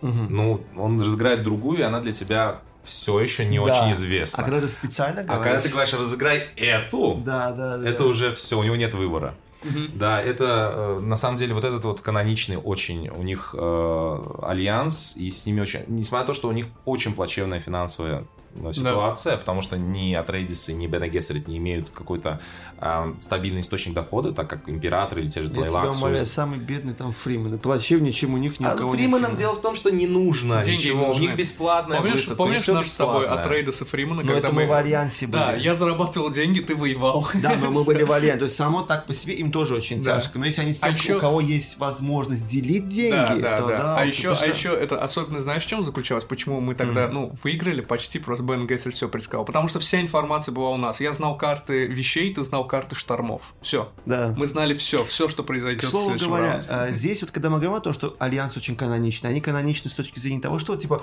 ну вот Фримены же по лору с э, Атрейдесами, да, лучше так. Нет, игры механические. Даже если Фриман будет с Харконненом, бабки и этим, и этим нужны. Да. Как работать? Харконнены бедные, То есть э, там даже, то есть, бедные. мне невыгодно, будучи Фриманом. То есть игра сама говорит, что можешь, но как бы вы будете теперь вдвоем страдать. Да? То есть там- а император с этими, как его, с, э, с этим Харконнами. Кос, нет, с ко- космической Космической гильдии. гильдии. Вообще кайфуют, да, представляешь? Да. Есть так, э, там то есть, дисбаланс, не то, что Да. дисбаланс, но вот сложности могут возникнуть. Но справедливости ради я скажу так. Единственная партия, в которой вот мы с тобой с Игорь э, сели и сыграли вдвоем. Ну, как вдвоем, в смысле, мы с тобой были Да. за, за одной партией всего один раз в Дюну. Я был, ты был, эм, если я не ошибаюсь, Бен Гессерит, и ты был в союзе с Харконинами, а я был эм, Фриманами, я был в союзе с Гильдией. То есть и тот, и другой союз как бы со- совершенно не каноничный. Третий был император Атрейдас, который, по идее, должны были тоже много-много денег Это зарабатывать. Там- вот там этот был немножко- молодой человек меня, когда я был императором, оставил без денег, да. Там был, кстати, вот в этой партии, там был... И мы выиграли с, с Тамерваном. Да. Он был в гильдии, я Да. был Фриманом. Там был, вот, кстати, небольшой момент, что этот союз, это мне остался Харконен. Да. То есть все очень быстро договорились, мне остался, причем мне остался умирающий, дрыгающийся в предсмертных конвульсиях Харконен, Которого, которого в на- первом ходу разорвали Лазганом. да? Абсолютно верно. Которого в первом ходу просто уничтожили, его не было присутствия на карте, все его юниты были И мертвы. ты очень Да. Бен Гессе в, этой ситуации просто топал. И для себя тоже, кстати говоря. Я Ну, ты- пытался сделать максимум, Ну, да, ты то есть тянул конкретно за ниточки его, как все по, по этому. у меня по был мертвый союзник, полумертвый, да, я пытался что-то сделать, как бы, да, но, в общем. Да. А, да, но что, что важно еще сказать про настольную игру Дюна? Э, Я думаю, что тем слушателям, которым она интересна, то они в любом случае сами посмотрят правила и прочее. Мы не будем, мы не будем тратить два с половиной часа вашего времени да, на погружение в И- детали. И своего тоже. Да, из своего тоже. Но что хотелось бы сказать тем, кто все-таки захочет ее попробовать. Есть еще один нюанс. Во-первых, как мы уже сказали, это только партия на шестерых. Ребята, не рассматривайте другие, не портите себе впечатление от этой потрясающей, великолепной игры. Второе, что хотелось бы сказать, у этой игры есть два режима. Базовый и продвинутый. Мгм. И вот базовый я бы на вашем месте даже для первой партии тоже не рассматривал. Да. Почему? Потому что очень много способностей фракционных, очень много механик игры доступны только в продвинутом режиме.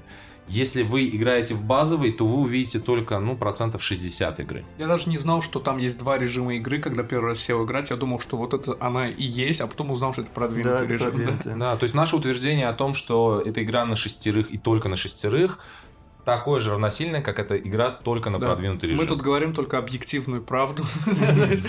Тут нет мнений, тут есть только правда. не сильно сложнее, но он дает вам гораздо больше преимуществ. У вас половина фракционных способностей будут заблокированы, Да, и недоступны. асимметрия пропадет просто. Да, в базовой игре. Это не так интересно. Но усложняется боевая система. У нас многие новички очень путаются, потому что там надо выставлять отряды, а эти отряды считаются не в полную силу, а в пол силы. Да, Чтобы они считались в полную силу, ты спайсом. должен их да, подкармливать спайсом, меланжем. То есть вот это все немножко сложно на первых этапах, но довольно быстро как бы люди разбираются, вникают в Да. течение партии. Я знаю, что помимо вот этой Дюны на самом-то деле, ну вот э, Уджау является большим фанатом Дюны Империум, собственно. Ну, не могу сказать, что я как бы не люблю эту игру, но я люблю ее гораздо-гораздо меньше и не считаю ее прям такой суперской, замечательной и превосходной.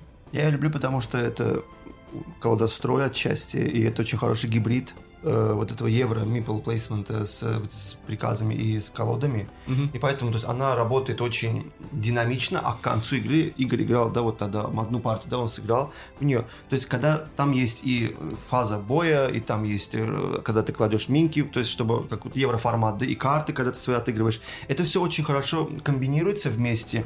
И в конце начинается просто мясо. Когда Да. ты вот просто там тоже как перетягивание ты опустил, там счетчик поднял Да. и так далее. И в фазе битвы это все игра все все чем ближе к концу, тем она, э, грубо говоря, а- активнее становится, интереснее. Поэтому И- мне всегда в нее интересно играть. Она тоже вышла примерно в том периоде, то есть та Дюна переиздана была в 19 году, эта игра вышла в 20 но я никогда в наших личных разговорах не слышал твое мнение, Игорь, Да. об- о Дюна Империум. Хм. Ты разделяешь Ну, больше Ну со мной его или с Уджау? э, Сейчас я ваш э, сладкий чан с меланжем накапаю немножко из чанов Тлилаксу. А, да, я играл ее один раз. Что я могу сказать? Я, я, как я уже раньше говорил, фанат Евро, а, и мне нравится вселенная Дюны. С точки зрения настолки как таковой, с точки зрения ее механик, это действительно очень хороший Евро. С этим я не спорю. Мгм. Меня Уджал, например, позовет на еще одну партию, я с удовольствием приду и сыграю. Мгм. С точки зрения того, как я прочувствовал вселенную Дюны, как она раскрылась в этой игре, никак. Мгм. То есть для меня, то есть что это Дюна, что это Звездные войны, что это что, что любая другая Властелин колец, абсолютно там нет погружения. Я понимаю, что у меня, наверное, слишком высокие запросы, потому что погружение в евро это немножко. Это я Ну только да. хотел сказать, Да, что я, я- я отчасти- понимаю. Да, в евро очень тяжело как бы погрузиться. Евро Да. это евро. Но, э, тем не менее, да, это Дюна, там, она такая распиаренная, разрекламированная, я хотел. Да. Та же самая боевая система, она очень евровая. То есть, это, даже- это даже не боевая система, это просто какой-то этап, где вы просто считаете, у кого миплов больше. Да. То есть, а, еще раз, игра хорошая. Хороша ли она как Дюна? Мгм. Наверное, нет. Вот а, классическая Дюна, вот там погружение. Каждая партия, почему я ее люблю, вне зависимости от того, выиграл я или победил. Каждая партия в классическую Дюну 2019-79 года это история, которая разворачивается на Аракисе. Это альянсы, это политика, это история сопротивления, это история войн. То есть каждая партия, которую я играл, она для меня отложилась в памяти. То есть у меня после каждой многочасовой партии в Дюну, в классическую, ощущение, что я прочитал книгу. Ну да. Вот, вот это вот ощущение, оно бесценно. Неважно, выиграл ты, проиграл. Я Это помню каждую идеальная партию. Амери, да. Это, Это идеально. Оно, оно идеально, Идеально. для меня вот этим. И поэтому я охотник на дополнение. То есть вы знаете, Да. что у меня есть уже две коробки дополнений, которые вышли Да. на текущий момент времени. И Первое, ходит еще. да, то есть если, э, ну, для слушателей, наверное, скажем, что в базовой коробке представлены 6 фракций, Мгм. и как бы максимум это 6 игроков за столом. Это, соответственно, Харконнены, Атрейдисы, Император, э, Бене Гессерит, Космическая гильдия и Фримены. Мгм. А в первой коробке дополнения, вот, кстати, первое дополнение надо обязательно брать, потому что помимо дополнительных фракций оно приносит еще новые механики. Это э, иксианцы и тлейлаксу. Ой, Тлеевакс у меня в детстве так сильно пугали, если честно. Вот в этой игре Emperor Тлейлакс. Battle for Dune, там знаешь, в чем фишка? Там как бы, ну, компьютерная игре, там три фракции, то же самое, да, Атрейдес, Харконны и Ордосы, вот, которые придумали, ну, не то, что придумали, а оживили специально для компьютерных игр. Но там также есть возможность на некоторых, как бы, картах, в некоторых уровнях и так далее, есть наемники, которых можно найти, и с которыми можно заключить союз, и строить их юнитов, зданий и так далее. Там есть там сардукары, фидайкины и так далее. Там есть Тлееваксу, Тлееваксу, да, они меня так сильно пугали в детстве. Они такие червоподобные, они меняют форму, один ударяет другого, второй встает как Тлееваксу тоже. То есть они такие, они, знаешь, как вот этими вот би- биологическое оружие, как бы, причем не в стиле как бы вирусов, а в стиле вот как, как правильно сказать? Вот они, они вот биотехнологии используют, Я- се- себя экспериментируют генетически. Я сейчас скажу. Да. Дело в том, что по лору Тлейлаксу это э, раса и планета. Да. В принципе, она отчужденная. То есть Да. другие дома их презирают, но тем не менее пользуются их услугами. Ну да, там без вариантов. А, это гении э, биоинженерии, Да. генетической, ге- генетической инженерии. Они э, могут выращивать, ну, простым языком, Людей Клонов. заново, да. как клонов. Да? То есть они называются у них это гнолы, по-моему, колы, колы, кола, кола, колы, кола. да, лицеделы, вот это вот все. А, их все за это презирают, за эту вот био, вот эту генетическую инженерию, но все пользуются их услугами. Ну да, Да. умер аристократ, его сын такой, «М, пожалуйста, одного батю. Конечно, конечно, да. То есть они вот э, и себя видоизменяют, они изменяют. Это они, э, в общем, ребята вроде противные, да, но очень нужные. Мгм. Вот, иксианцы это техники. Это вот две планеты, которые соседствовали. Это Ричес, который в другом дополнении Дом Ричес. Мгм. И Иксианцы, они всегда соперничали друг с другом. Это две соседние планеты. Техноманьяки, да, так Это техноманьяки. Это Учитывая, те- что в Дюне это так, так скажем, Привет, э, Иксианец, искусственный, искусственный интеллект в Дюне это неодобрительный. Ну да. Я вам гарантирую, если вы посмотрите в паспорт э, а- ага, Аги, да, и там место рождения, там либо планета X, либо да, Ричес, да, одно из двух.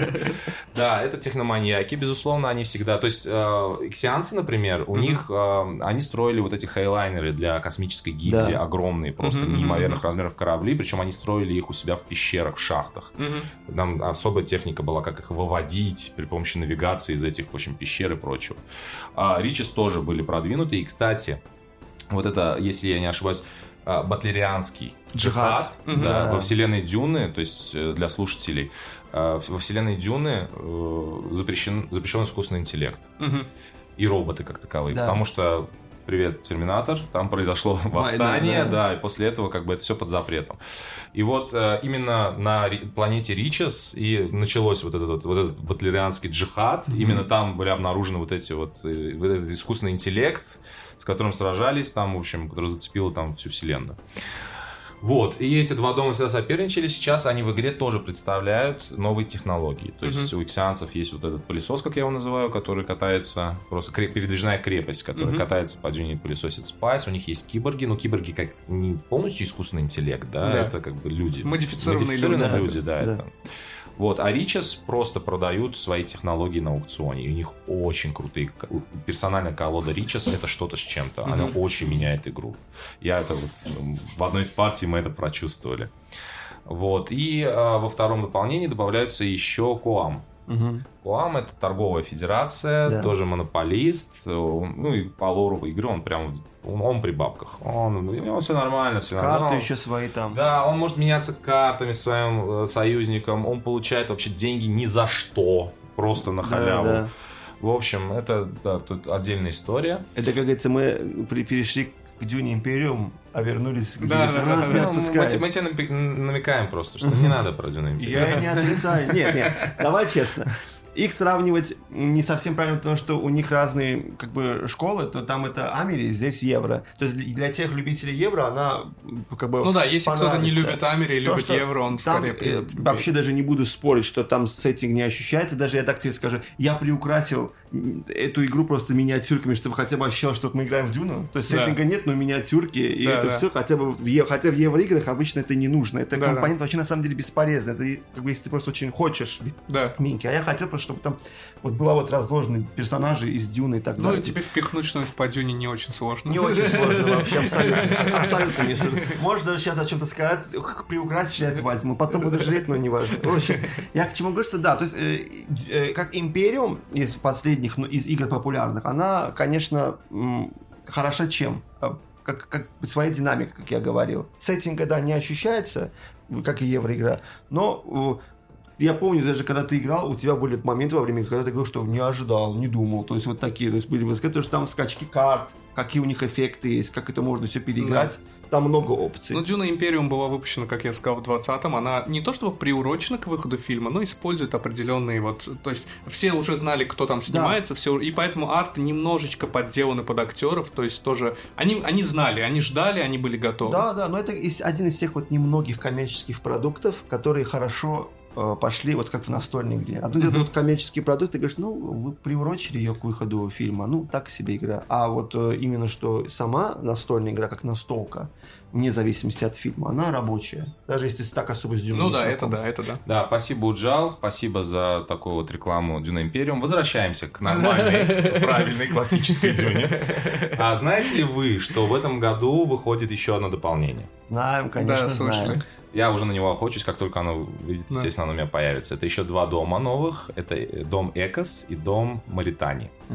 Понятия не имел, кто такие. В общем, посмотрел. Э, Дом Экос это такой тропический рай и основной поставщик ядов и всего такого. То есть там не просто растения, там растения, которые сами там лианы затягиваются, не знаю, какие-то супер токсичные яды. В общем, Да, да, да. вот это все. В общем, токсичная будет партия с ними. вместе. Да, Токсики. это, это такие ботаники, Да. агрессивные ботаники. А дом Маритани, кстати, Сабир, это, наверное, твоя тема, потому что очень любишь японскую тематику. Да, и прям, прям в лоре было написано, Да. что они как бы вот э, прямые наследники вот этой вот феодальной Японии, да, то есть, под- мгм. не знаю, там, последователи, они больше интриганы, они ассасины, они Ну, вот- ниндзя, да, грубо говоря? Да, это ниндзя, это ниндзя-самураи такие, в общем, только без чести. Да. Как, как и все во вселенной Дюны, кроме, кроме Атрейдиса. И поэтому они почти умерли один раз, да? Да, да, да. В общем, так что мы очень-очень сильно ждем этот доп. Может быть, он принесет какие-то дополнительные механики. Посмотрим, помимо новых фракций. В любом случае, это будет очень интересно.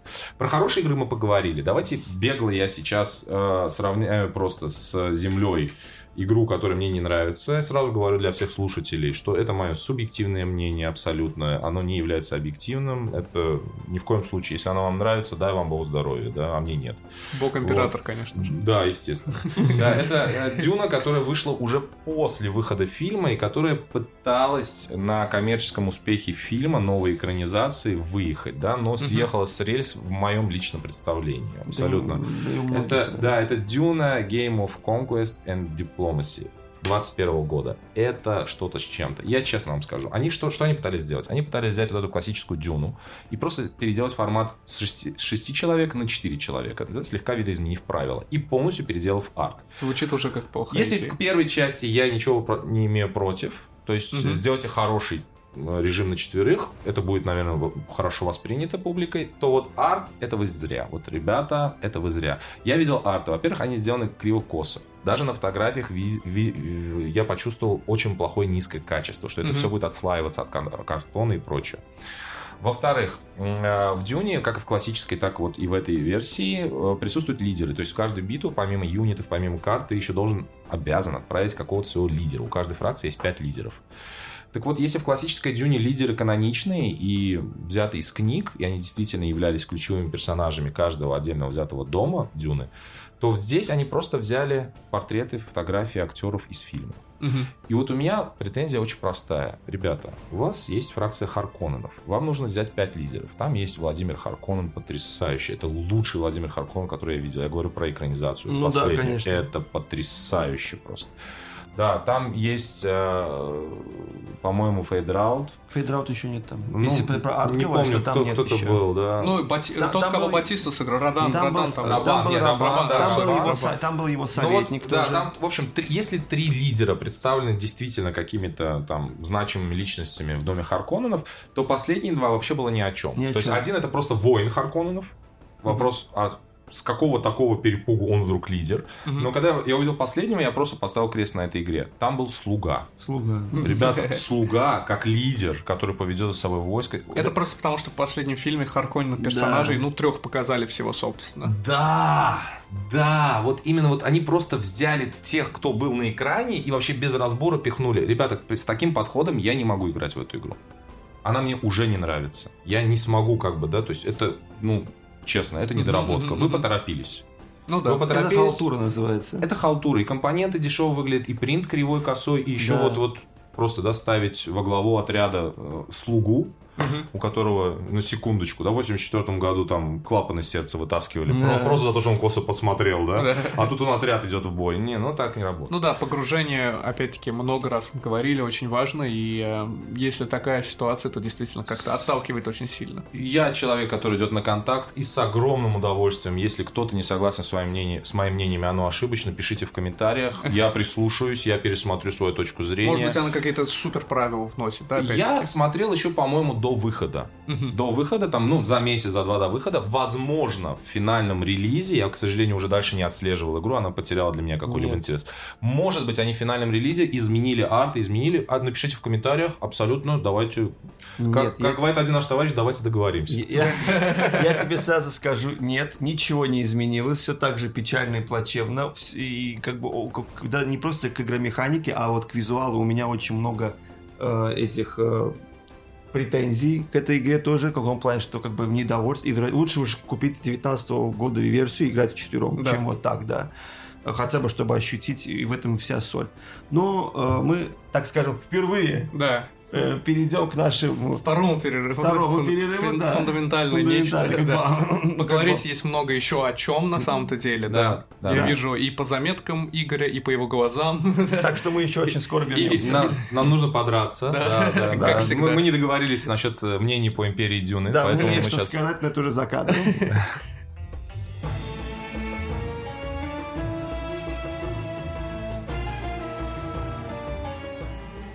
Ну вот мы и вернулись с перерыва. Мы снова вернулись в эту пещеру, да, в которой проходит этот подкаст. Для слушателей я сегодня буду вашими глазами и ушами.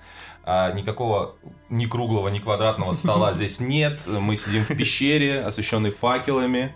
А, просто, кстати, на выходе из пещеры я заметил шесть свежих могил, седьмая, кстати, от- разрыта, не, не до конца понял.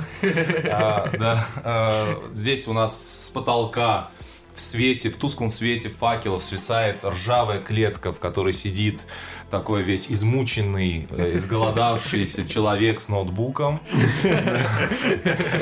Вот. э, Гуглит- игры, когда Стены измазаны какой-то слизью, кажется, это кровь. Да, в общем, э, вот, так здесь это все и происходит. А, Был очень рад, что два перерыва. Мне- очень нравится. Возможно, я последний раз видел солнце сегодня.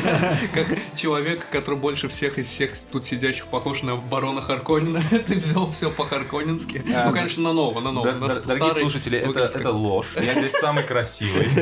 Я так и сказал. Ну, на нового, на нового Харконин, конечно, отлично. Это на старый, потому что был такой на клоуна чем-то похож. Но на самом деле сцена, когда доктор Юи вот там, ну, вот это отравление, скажем, ну, допрос, отравление, вот это все произошло в старом фильме, меня очень сильно пугало, когда барон Харконин подлетел к потолку и параллельно к камере, которая с потолка все Да, снимала. да, Меня да. это очень пугало, если честно. Да, там были очень хорошие кадры, там вот просто, на самом деле, действительно Линча подвел монтаж. Когда ты Да. пересматриваешь этот фильм, ты понимаешь, что да, там из-за того, что хронология нарушена, вот это вот просто вот проблема в монтаже, проблема не в... Это проблема люб- очень 90% режиссеров. Я говорю, три режиссера есть, которые имеют право финального монтажа. Это Тарантино, это Клинт Иствуд и это Кристофер Нолан. Все. То есть там студия не вмешивается. Во всех остальных случаях всегда страдает. Поэтому есть э, режиссерские версии, собственно. Да, отснял, молодец. Теперь мы его монтируем. Нам нужно впихнуть как можно больше, чтобы крутилось Да. в кинотеатрах. Поэтому, к сожалению, да. Я все равно буду пересматривать старую Дюну. Да. Я все равно считаю Линча очень сильным э, Не, он сильный режиссер, и тут я без сомнений. отказываюсь воспринимать Да. это как его так Провал, да, провал, да. Сколько да. бы ни шутили над спецэффектами э, вот этих личных щитов нет, того времени, мне спецэффект- кажется, для у того меня времени К спецэффектам не было претензий. 84 год. Я все, у меня было две претензии. Первая это не к нему, а к студии, потому что это было все очень сумбурно. А вторая, вот, вот тут, конечно, я чуть-чуть, может быть, Линч это все-таки режиссер контролирует. Там э, у некоторых, там был дизайн Кто кораблей. контролирует камеру, контролирует Не-не-не, фильм. там дизайн некоторых кораблей был очень простой. Допустим, если у Вильнева все очень красиво, там обдумано, уникально, там костюмы. Некоторые тут было много попроще, как будто вещей. То есть он не, не вдавался в деталь, как бы корабль. где- А Орнитоптер там это не орнитоптер. Ну, как бы ты называешь орнитоптер, а там он просто как вот самолет, да? Да, да, да.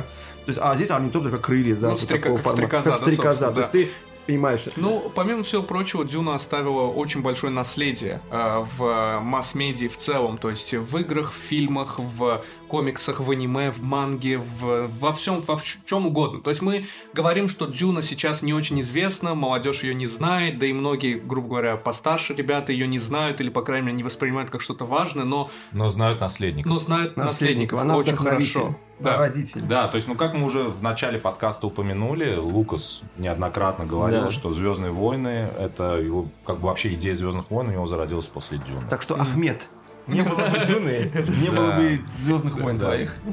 Батя в хате, да. Действительно, он э, Герберт просто создал вселенную и создал такое количество идей, которые просто невозможно было не перенять. Мгм. То есть, если мы говорим про игровые вселенные, то тот же самый Warhammer 40 Да, тысяч, мы знаем, да. что сначала Warhammer был это как бы больше фантазийный Да. сеттинг, а потом они решили сделать 40 тысяч.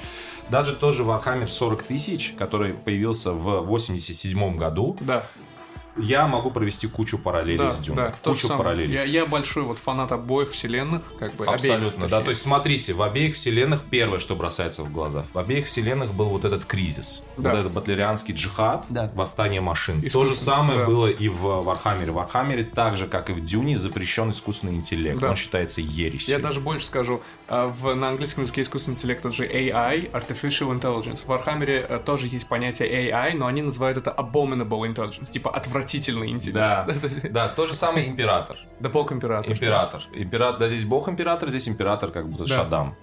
А, здесь у императора э, геномодифицированное, супер там прокачанное войско, это сардаукары в Да.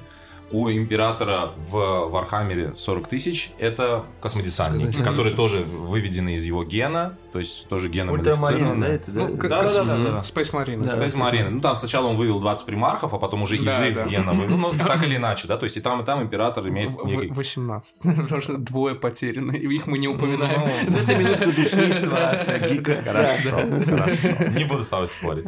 Да, а, я бы даже, знаете, сегодня у нас, кстати, для слушателей, чтобы они немножко позавидовали, будет э, после подкаста партия в «Сумерки Империи», Мгм. да, на которой наконец-то примет участие Сабир. Да. Да, и даже «Сумерки Империи» я бы сказал, что наследник э, идеи Дюны, потому что, как у нас, кто контролирует Аракис, контролирует Вселенную? Да. Здрасте, добрый вечер, здесь у нас битва за Микотол. Да, Да. то есть тоже за одну планету. Да. И помимо этого, General тема, основная, главная э, тема, которая прослеживается в игре «Сумерки Империи», это не столько бои, Мгм. сколько грязная, отвратительная, все как мы любим, политика и интриги. Это Да. все, это все из вселенной Дюны, да. То есть Да. там тоже политика и интриги первую роль держали всегда. Мгм, То есть все остальное там, там не было супергеройской какой-то саги, там было именно все про политику, про грязь. Да. То же самое, что и в «Сумерках Империи». А еще одна вселенная, которую я очень люблю, кстати, я, наверное, я тебе сказал, что я люблю Warcraft, и это правда. Да. Вот, но StarCraft мне всегда нравился больше. Тоже, точно так же, как ты сказал э, в предыдущем выпуске, что тебе вот не очень нравится космическая тематика, вот ты больше Да. любишь фэнтези. Вот я, наверное, наоборот, но я люблю и то, и другое. Да.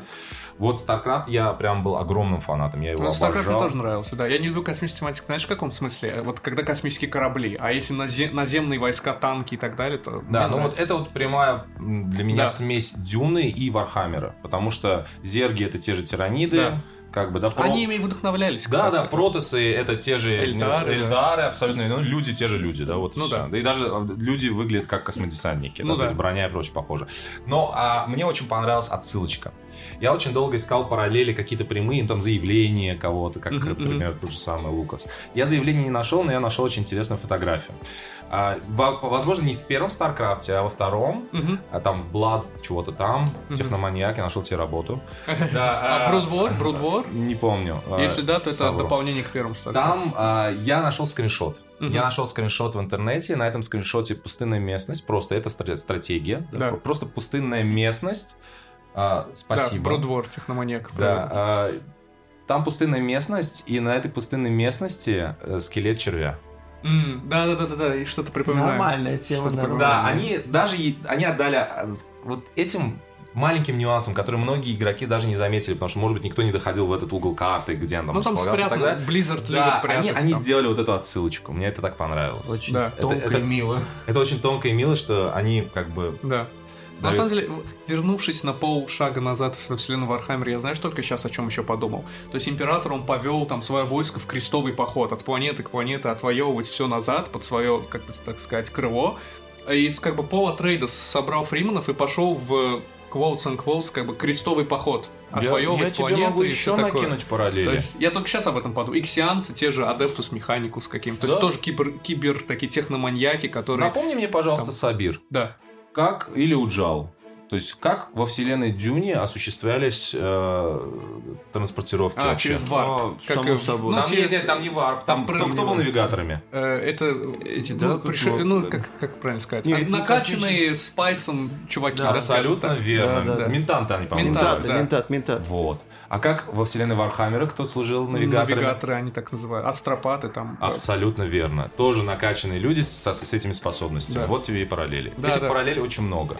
Во вселенной, например, Дюны оружие ближнего боя является основным при Ну, потому что там особенности развития вселенной. Любой да. уважающий Это- себя космодесантник или Помимо- инквизитор во вселенной Вархаммера имеет при себе цепной меч. Да, да, да. Как бы- Это, не- это даже, кстати, говоря, не я вот почему немножко э, задумался, э, сразу не ответил. Это не, не сказать не навигаторы, а как живой компьютер. То есть, Ну так да. скажем, Они да, предсказывали алгоритм. путь. Да, они они- предска- у них Во вселенной. Дюны они предсказывали путь, а во вселенной Вархаммера они, Они видели вот этот да. свет. да. Свет императора, собственно. Свет императора, да, на который они шли сквозь варп. Но так или иначе, механика одна и та же. Да, ну на, на самом деле, кстати, вот ты еще упоминал до этого, что ты большой фанат Red Alert, ну, компьютерной игры. Да. Вот в этой серии Command and Conquer есть Red Alert, есть, собственно, Generals игра, а есть игра Tiberium Wars. собственно. Обожаю. И она, я думаю, ну как бы Дюна, именно компьютерная игра, она очень сильно пов- повлияла на Command and Conquer в целом, но больше всего на Тибериум. Почему? Потому что там есть Тибериум, Тибериум, который собирает, Spice, из да. которого делают все, и там тоже такие ездят, такие э, как пылесосы, Пылесосы. и собирают его в Да, себя. То есть харвестеры, да. Харвестеры, да, такие. Да, да, да, да, абсолютно. Tiberium Wars это тоже, мне кажется, вообще безусловный наследник. Да, Да, то есть любой, на самом деле, вот э, если так посмотреть, конечно, может прозвучать слишком широко, типа, ребят, вы везде, где видите песок, это что, сразу дюна, что ли? Но на самом деле, я, я бы сказал так, да, везде, где мы видим sci-fi и песок в одной, в одной, на Да. одной картинке, или не sci-fi, а что-то такое, это в тем или ином как бы виде заимствовано из Дюны, в том или ином виде, может быть через через, то есть Дюна повлияла, как мы сказали, на Warhammer, Warhammer на StarCraft.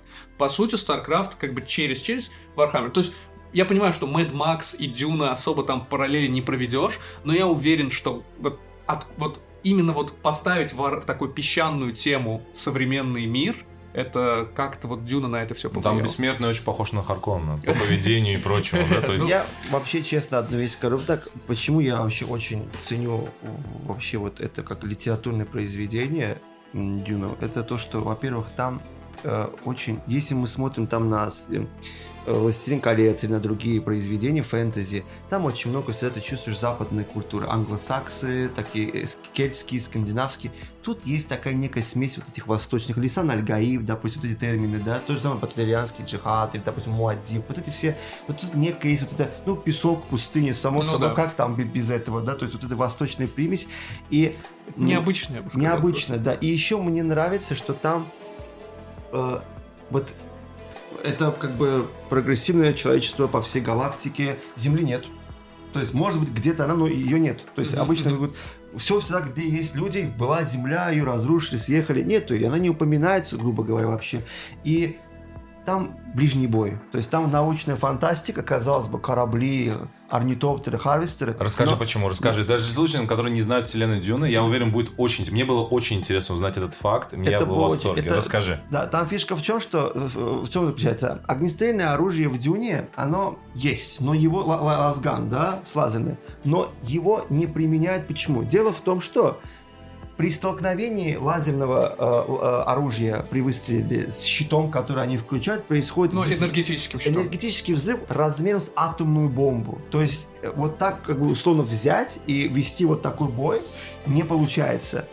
При бле- То есть, естественно, поэтому опциональным вариантом становится, ну, самым так относительно ну, безопасным, чтобы вообще не было максимальных потерь, это э, вести борьбу в ближнем Там бою. этот Причем- энергетический щит, он на скорости зависит. То есть, если что-то летит очень быстро, например, пуля, он Да. ее остановит. Он Но если останов- что-то заходит как бы в, э, в область действия этого энергетического щита медленно, типа как да, нож, тот же, с- да, он то есть, если его пройдет его. медленно да. про- да, то есть быстро он Да. отскочит. Поэтому, например, во вселенной Дюна есть какие-то рог- ну, рогатки, условно, щурикен кинуть, дротик там выплюнуть, да, в кого-то. Да. С определенной скоростью. С определенной он, скоростью, да, потому что большая скорость все не пройдет. Да, то, вот есть то это, на- то есть это как гонка вооружений. То есть у нас и в реальной жизни всегда так было. Когда оружие улучшается, улучшается и средства защиты Защита. от него, а тут средства защиты улучшилось так, что люди поняли, что отойти на пару шагов назад будет гораздо более эффективно, чем вот... Вот, вот это мне Вот. нравится. То есть, несмотря на то, что мы в будущем, у нас космические корабли и так далее, но все равно что-то вот как будто из э, такого, ну не первобытного, но вот такого, да, прошлого, более оно есть. да. И это как бы вполне себе рабочий процесс. То есть это Да. работает. Ну да, и вот в- такие сардукары и так далее, но они все вручную, как бы рукопашную, с, с В ножами. последней экранизации мне очень понравилась финальная битва Дункана Айдахо Да. в исполнении Джейсона Да, да, Момоа. да. Где именно вот эта вот э, тема того, что быстрые удары блокируются Мгм. этим щитом, а медленные проходят, была поставлена именно вот Очень постановка грамотно. боя очень грамотно. Это был очень красивый бой, Да. очень грустный бой. Я пустил Да. свою Ну, мужскую слезу. Я устал наблюдать за тем, как Джейсон Мамо погибает на экра- на экране. Да, то есть Халдрого. Новый, новый Да, Шон Дун- Бин у нас. Да, Причем они молодцы. Да, пару слов, они такой каст подобрали, что даже смерть э, Лета Атрейдеса а, меня очень зацепила. Вот то состояние, когда он без, беззащитный, он ничего не мог сделать, вот обнаженный на стуле вот так лежит, и у него так еще момент, где слеза течет, Да, и да. он ничего не может сделать, и, а, а Харконнен сидит, ест.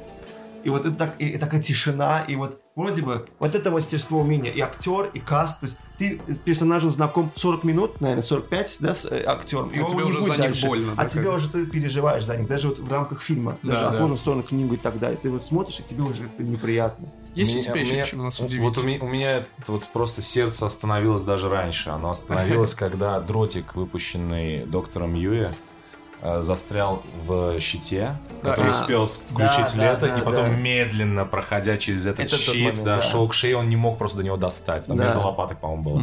Я, как человек, который смотрел старую экранизацию, знал, что будет дальше, Да. но я вот до последнего вот просто болел за него, что да. дотянись до этого дротика, дотянись Вот до него, пожалуйста. Да, да, да. Пожалуйста, измени ход истории, которую мы все знаем.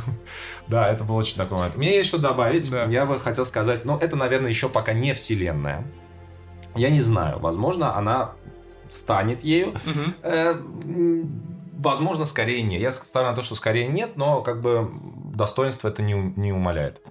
А есть игра, которую вы уже озвучивали, которую вы даже играли, которая мне очень нравится, и она была для меня неким открытием, потому что про нее нигде не говорят, никто о ней не знает. Это Circadians. А, да, да, да. Это Circadians ы. И вот Circadians ы после первой же партии я сказал, ребята, это Дюна. Это Дюна, это другая игра. Она... В ней чувствуется вот дань тоже, да? Дань настольной Дюне, классической. А, боевка та же на дисках да, то есть, но улучшенная. Там Да. уже два параметра выбираешь. Там тоже э, карты, так же, как и в Дюне есть. Они сделали смесь настольной Дюны, которая является чистейшим ариаконтролом, но они добавили в него евро. Причем добавили очень грамотно. То есть, я никогда такую помесь не видел, которая работает так эффективно, как в Циркадинсах. Мгм. Там ты одновременно играешь и в евро, и от этого очень много зависит в твоей, в твоей игре, в твоей стратегии. И ты одновременно играешь в очень агрессивный ариаконтрол. Да. То есть вот просто. И чувствуется, что это Дюна. Это тоже Дюна, что это человек, поиграв... Я, кстати, знаю, что- читал, что разработчик до этого выпускал игры исключительно молодой разработчик, автор игры. Он до этого выпускал исключительно евро. Мгм. Вот, и это его был первый шаг. Почему она неизвестна? Потому что он попытался, свой- попробовал свои силы в эре контроля. Мгм. А, Естественно, с элементами евро, в котором он на самом деле очень хорош. И там был очень маленький тираж, она нигде не рекламировалась, у нее не было большой пиар-компании. Вот, ну так через через я вот об этой игре узнал, я ее заказал на свой страх и риск. Вот мы сыграли, мне показалось, что всем понравилось. То есть там действительно все говорят, да, это очень агрессивно, и это классно, там, Мгм. да, очень крутой евро. Вот. И довольно быстро мы, кстати, там разобрались за счет того, что мы все хорошо знаем правила Дюны. Там это чувствовалось. Тоже те же самые 20 юнитов на одну фракцию. Та же самая сильная, значимая асимметрия фракций, которую задает Да. игру. Условный всё- захват крепостей, но это там... ну, да, да, понятное да. дело, Ре- что- Реликты, да, Реликт, реликты. да. То есть это на самом деле для меня просто Дюна э, альтернативная версия. Да. Просто. И Да, я, бы не, я бы не сказал 2.0, что она там Не-не-не, лучше или она хуже. другая. Она другая. Потому что в ней нету договоров, политики, дипломатии так Да. много, но зато этот элемент зам- заменяется более серьезным таким развитием, евро-элемент, да, Да, да, скажем очень так. мощной прокачкой. Поэтому для меня вот фактически у меня сейчас дома две дюны. И они мне обе очень нравятся. Да, Один из наших прошлых гостей, Макс, он так и не сыграл в Дюну, вот это переиздание, но он сыграл в Циркадианс, и он говорит, что это лучшая игра, там, ну или чуть ли не самая лучшая игра из всех, в которых он когда-либо играл. То есть, э, Ну, очень осталось нравится. разложить с ним дюн. Да, осталось разложить с ним Да, Дюну. только не конец. давайте ему Бена Гессерит, я вас умоляю. Только не Максу. Только- не Максу. Эта игра Да. Затянется на очень-очень долго. Да.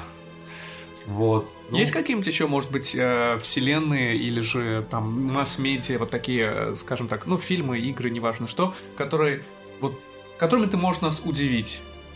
м, Что-нибудь приходит на ум, может быть? Наверное, сходу так-то, наверное, и нет. Да. Не, не скажу. Ну- Может быть, ты меня удивишь? Это голевая передача не прошла? Возвращаешь пас. Не, на самом деле, я думаю, что очень многие вот э, научно-фантастические и около научно-фантастические вселенные, особенно если в них вот превалирует элемент политики, я даже думаю, Звездные войны не столько вот эм, э, трилогия, которая, ну, старые фильмы, сколько трилогия двухтысячных похожа чем-то на Дюну. Почему? Потому что, как бы, как я уже говорил, старая трилогия для меня это приключения, трилогия двухтысячных для меня это политика, дипломатия, обман, интриги и так далее. То есть там, естественно, есть экшен, естественно, есть боевка, вот. Но так же, как и вот новый Дюни, почему она, я думаю, многим где-то не понравилась, типа, я сижу и смотрю на песок, потом я смотрю на песок по-другому, потом кто-то кому-то что-то сказал, боевка буквально 30 секунд, и потом опять все то же самое. То есть мало экшена, больше и фокус весь не на нем, фокус весь на, собственно, том, кто кому что сказал, кто кого как обманул и что Это, сделал. это для начала, я так понимаю, что во второй части Дюны Да, мы увидим все, судя по весь трейлеру- экшен, которого, которого не хватило Судя по зрителям в трейлеру- первой. На самом да. деле, и в Ещё книге как. точно так же. Первая половина книги, она вводная. И фактически с момента, когда Пол Атрейдес переходит к Фрименам, то есть он становится уже частью их, э, так скажем, племени, да, это, э, уже оттуда начинается вся политическая Да. интрига идет уже по полным прогрессом, полным ходом. Мы уже там все ближе становимся знакомы с императором, с будущей супругой э, Атрейдеса, с войной священной, да, Holy War. То есть, как бы, я поэтому говорю, то есть, те, кто посмотрел первый фильм, говорят, ну как-то что-то, я говорю, так должно быть. Так даже, когда если вы книгу будете читать, так должно Да. быть. И идеально, на самом деле, фактически идеально книга, то есть, фильм закончился вот на посередине книги, если книгу читать, тут середина книги. Конец первой части, это середина книги. Вторая часть, это будет полноценный экшен, тем более Дени Вильнев говорил, что там будет просто невероятно сцена баталий, и обещать, что битва Фейдраут с Атрейдесом, это для меня одно из самых ожидаемых, помимо это будет просто... Ну, для меня лично, я сейчас хочу просто проехаться Джалу по ушкам. Я знаю, как Мгм. он любит всю там терминологию и так далее. Я сейчас специально скажу, очень, очень так пер- первобытно, наверное, да. Для меня Дюна э, делится на две части. Э, Первая часть, как уже вы сказали, да, это политика и прочее. Да. Вот, до момента, когда у э, Пола Муадиба глазки посинели. А. Вот, а, а потом начинается мясо, да. Да, да. Ну, Да. Если быть очень тонко, так лаконично, то да, до момента, пока не посинели Да, глазки. я помню. Мне еще, кстати, когда он присоединился только к, к Атрейдесам, в новом фильме мне, знаешь, чего не хватило? Может быть, это еще покажут. В старом фильме, когда он победил своего, вот, э, ну, того, э, вот, ну, скажем, Фред Фримана, Граута. да, да. Не-не, А. э, Фримана, того А, да, Фримана да, да, победил, когда его приняли Э, все. Первое убийство его. Да, первое убийство. После этого в старом да. фильме это его положили в такой каменный типа ну типа гроба и сверху на него опустился камень из него буквально ну буквально выжили все соки то есть там кровь другие жидкости телесные и так А он далее. делится, да, вот этим в старом мнением? фильме э, это показывали прям вот как он еще ну сам Пол переживает на это все смотрит типа его давят из него буквально выжимают там потом со скляночками подходят к текущему такому уже отфильтрованному потоку воды набирают типа он отдал свою Ну, воду нам да. Помнишь э, классный фильм, который тоже почему-то провалился в прокате, а я его до сих пор пересматриваю с удовольствием? Это «Водный мир». А, помню водный мир. Очень аналогичные там были похороны, когда Да. там волосы состригали, кровь, там все забирали перед тем, как... А вы помните этот фильм, который, ну, не, это не научная фантастика, но там огромные черви? А, Дрожь земли. Да, да. О боже, это такой трэш. Я кайфую с Это этого Нет, он не вдохновлялся Я, не это, просто когда говоришь черви, мне такое первое, что приходит в голову да, Дюна, второе дрожь земли. Ну, она угарная просто. Матерь божья, там сколько же там этих частей? Девять, наверное, да? Не-не, Там, о э, первой части говорю. Я такая- потом они просто Ну, начали снимать, просто это как- штамповать. Это как, как многие фильмы, когда это как Звездный десант, у которого там 6 частей, и Сердце дракона, у которого 5 частей, это все такое лучше. Этого не существует. Есть нормальный фильм, а все остальное не существует. Главное вовремя остановиться, Главное да, то вовремя есть- остановиться. Да. Кстати говоря, я просто еще раз упомяну, может, тем, кому просто будет интересно вообще вот по настолкам Дюны, э, раз уж и- эфир у нас вот на тему Дюны подкаст сегодня. Вот кикстартерская игра, которая вот относительно недавно завершился, ну, на как бы на компании ее, это э, игра Dune for, War for Arrakis. Эта игра должна была выйти в этом году, но я так понимаю, она выйдет. Она выйдет осенью. Это дуэльная игра, она от тех, кто делал игру э, «Война кольца», то есть по среди- «Властелину колец». Ну, как вы знаете, «Война кольца», она всегда в топ-10, она седьмая или восьмая, седьмая идет всегда. И то есть просто потому, что это Дюна, и потому что это дуэль, а у меня в коллекции большой такой дуэль, какие-то я бы хотел. Я задумался о том, что взять «Войну кольца», но когда я увидел, что эта игра вышла и от них, я такой, как бы, тут уже выбор очевиден. Но Ну да. она...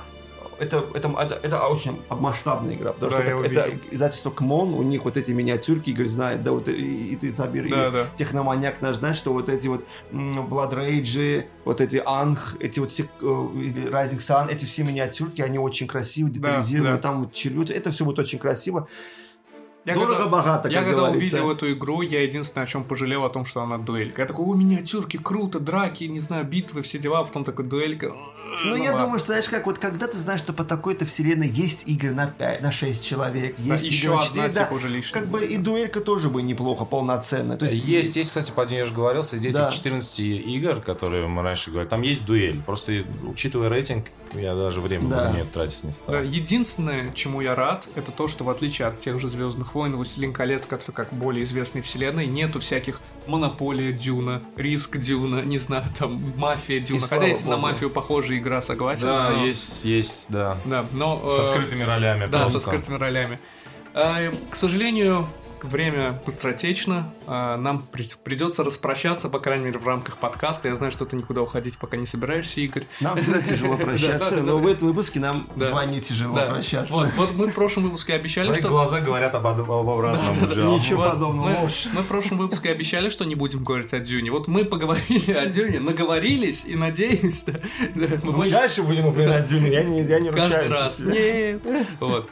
Но перед этим, ты же знаешь, мы любим такие вещи, э, заставать врасплох совершенно неожиданными вопросами, вот, на которые многие гости Рискни здоровья. утрудняются, затрудняются ответить. Вот. Запомни, ты, ты после этого играешь в «Сумерки Империи». А, Да. а коробка игр. Мгм. Ну ладно, я сдаюсь. Вот. Значит, вопрос. Э, Дюна, как мы уже сказали, очень-очень много всего по ней вышло. Э, Чего бы ты хотел увидеть по Дюне?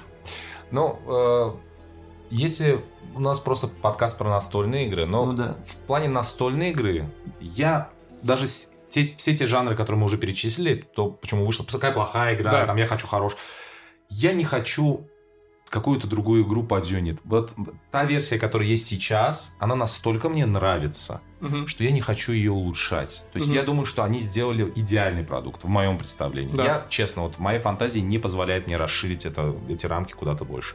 Но я, если немножечко отойти от темы настольных игр, я безумно сильно хочу э, компьютерную стратегию новую, в новом формате, по дюне, где будет доступно там огромное количество домов, не только три там. Да. Да, Я хочу, чтобы это было вот в современном стиле хорошую стратегию. да, РТС желательно. да. Олдскульную, но с, как бы с- в новом Ну, оформлении. тебя, тебя ждет бархан.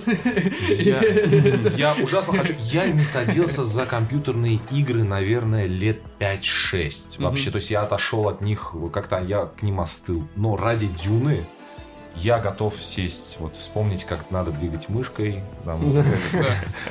Ну, шутки шутками, действительно, вот сейчас в раннем доступе есть Spice Wars, вот эта Дюна, Ты но можешь она еще... оценить хотя бы пока посмотреть на будущее. Да, когда она выйдет, как она выйдет. И, конечно, Бархан. Я посмотрю. Я, я сегодня узнал только о них от вас. Видите, как полезно, что я пришел. Да. Вот, Да. да, я обязательно посмотрю, потому что вот это я бы, наверное, ждал больше всего. Ну, посмотри, если понравится, посмотришь, может, скачаешь, может, вернешься в жизнь эту компьютерную свою. Ну, э, в таком случае э, лишний раз поблагодарим тебя за то, что ты к нам пришел. Спасибо, Э, что позвали. Объяснил Всегда много чего. Э, Нас так заочно познакомил с ребятами из Ташкента, про которых мы много чего слышали, но теперь знаем их даже по именам. Э, Спасибо всем нашим слушателям. Спасибо всех тем, кто нас рекомендует. Любите Дюну, любите нас, и мы тоже будем вас любить. Всем пока. До свидания. Thank